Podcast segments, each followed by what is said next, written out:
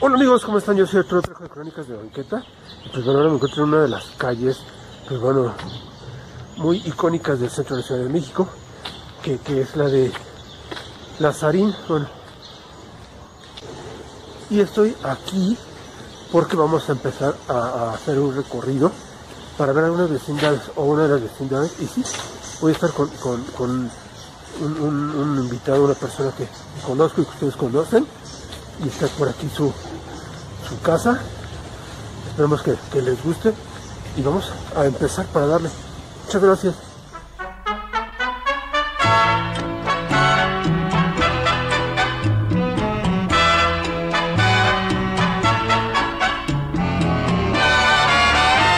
Aquí en el centro histórico con Alejandro Garrido, yo el residente, ustedes lo conocen. Y vamos a conocer, como ellos me habían dicho, pues bueno, una, una de las tantas vecindades que hay en el centro histórico y platicar un poquito de eso. Así que vamos a, ir entrando, Alejandro. al- al- Claro, claro. Estamos entrando ya a lo que es la, la, la vecindad, La vecindad, sí, totalmente vecindad. Es una, es una construcción de finales del siglo XIX. Ya, más o menos entonces, pues que ya más de 100 años. Sí, sí, más de 100 años. No tenemos la fecha exacta de la, de la construcción, pues sí tiene más de 100 años. Esta tiene el- la particularidad que conserva su sistema estructural de madera y conserva detalles originales que tenían ese tipo de construcciones. Por ejemplo, aquí podemos ver conserva su piso, es de las 10 casas que conservan todo su piso de baldosas. Baldosa de recinto rosa. Sí. Con sus escaleras, sus dos patios, ¿no? El patio grande. Exactamente, es pequeñita. Sí. Sí, sí, sí. Porque hay otras que, que la escalera se parte. Sí, Y es doble o hay hasta de 4 a 5 más patios. Exactamente. Se le atribuye, se cree que son los predios donde estuvo el templo y hospital de la misericordia. ¿Este? Ay, ay. Exactamente. Tiene su apodo, la casa de los huesitos. Ah. Por eso también luego decía la gente eh, que cada, cada vecindad Luego tiene sus tenía leyendas. sus, ajá, sus leyendas y sus nombres, ¿no? Como Sí, menciona aquí ahora. está, en la esquina está la Biznaga, La Biznaga. que era una plaza, era una plaza del virreinato con ese nombre. Una plaza del virreinato con ese nombre. Tenemos la casa de la mujer errada. Ah, ya. También se le atribuye la, haber sido esa, esa leyenda. ¿Cuánto tiempo tienes tú viviendo aquí? Aquí llegué en 2012.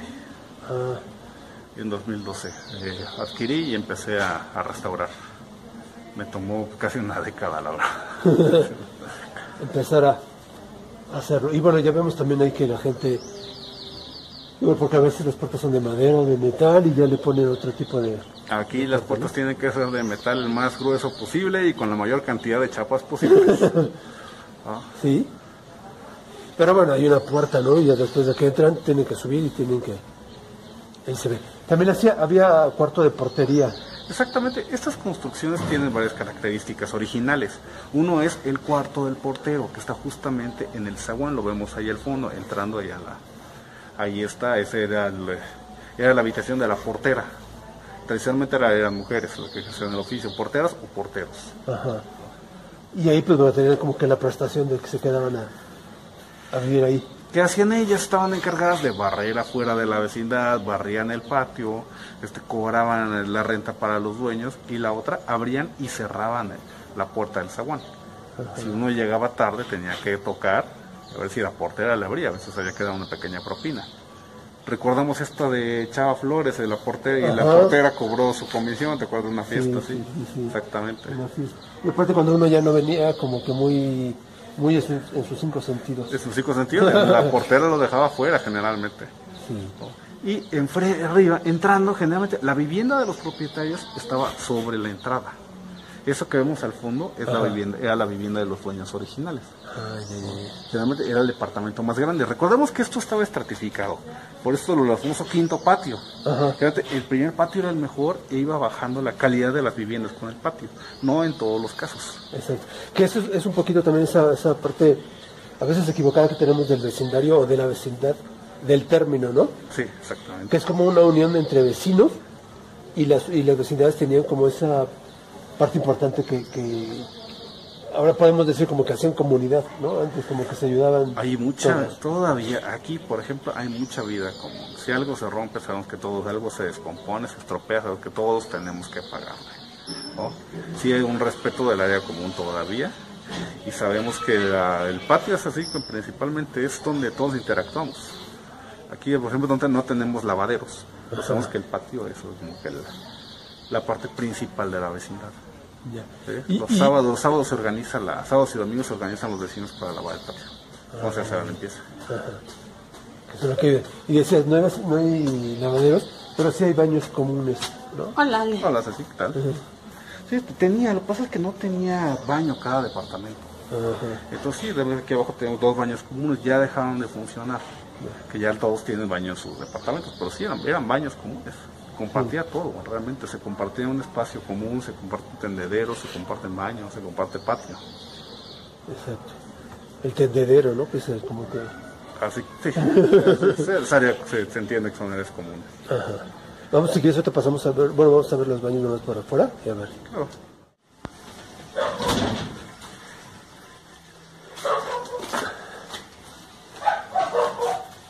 Y estos son los baños y, y Estos es... eran, sí, exactamente eran los baños comunes. Ahorita están clausurados, espero que coordinen con los vecinos para poder rescatarlos. Claro. Y cuando pintan también es entre, entre todos. Ahorita ya, de- las últimas dos veces ha pintado personal del gobierno. Ajá. Pero sí me gusta, el problema es que no es de la mejor calidad la pintura ni el método. Entonces a mí me gustaría en un futuro organizar para poner buena pintura, buenos aplanados. Pero falta poco, cuando llegue está muy deteriorada la madera. Ahorita ya va. Otra de las vecindades, pues bueno, estas aparecen co- como que a finales del siglo XIX. Bueno, la vecindad en sí, no, o sea, las casas de vecindad están desde el virreinato. Sí. Ah, lo que pasa es que hay un auge. ¿Qué pasa a mediados del siglo XIX? Con la reforma empiezan a ser fraccionados los conventos y hay una gran necesidad de vivienda. Es en ese momento cuando surgen muchas vecindades. Exacto. Este, Por ejemplo, esta al final este es del porfiriato totalmente. Ya. Sí, sí, es como que el, el- pues empieza a crecer la población Sí. y empieza a haber menos vivienda. Sí, y además coincide con la aplicación de las leyes de Exacto. reforma y Y- todos los conventos fraccionados Exacto. que da disponibilidad de terrenos. que muchos, muchos de los templos, conventos, pues fueron hechos vecindades, pero también ya existían como que ese tipo de vivienda de, de las grandes casonas, sí. sí, y este, y entonces con sus accesorios abajo, y empezaron como a, a ocuparlas para, para vivienda. Exacto, las accesorias a la calle, las famosas casitas estas de taza y plato, que eh, los artesanos vivían, eh, de- era taller, tenían su tapanco donde ellos este, dormían, ¿no? Y se daban a la calle, casi todas, casi todas es común que tuvieran su, casa, su accesorio de taza y plato. Exacto. Y que tan solo no, no solo templos, sino también este Hospitales, por ejemplo, este el de Betlemitas, que fue vecindad mucho tiempo, aquí en Tacuba, en la calle de Tacuba y Bolívar. y, y empiezan un poco a, a- a- a nacer en el centro, pero se expanden también por la Doctores, San Rafael, Santa María la Ribera, sí, Guerrero, también Tacubaya, también. ajá, Tacubaya, que es de lado también. hay. O sea, todos los lugares donde se necesitara eh, una solución de vivienda. ¿Qué fue la vecindad? Es una solución para la vivienda. Sí. Es una solución para dar vivienda a la, a la población. Y, y esa fue la solución, pero después empezaron como a, a- si no desaparecer, a desprotegerse, como lo habíamos ya platicado, a- con las estas famosas rentas congeladas. A ¿no? raíz de la ley de rentas congeladas, precisamente los propietarios empiezan a tener menores ingresos y se compromete en este momento el mantenimiento de la vecindad. Ajá. Muchas veces ya no fueron negocio y todo acaba- acabaron deteriorándose. ¿no? Ya no lo podía, no lo podías tú dar el mantenimiento porque no tenías que ya era, te salía más caro a ti.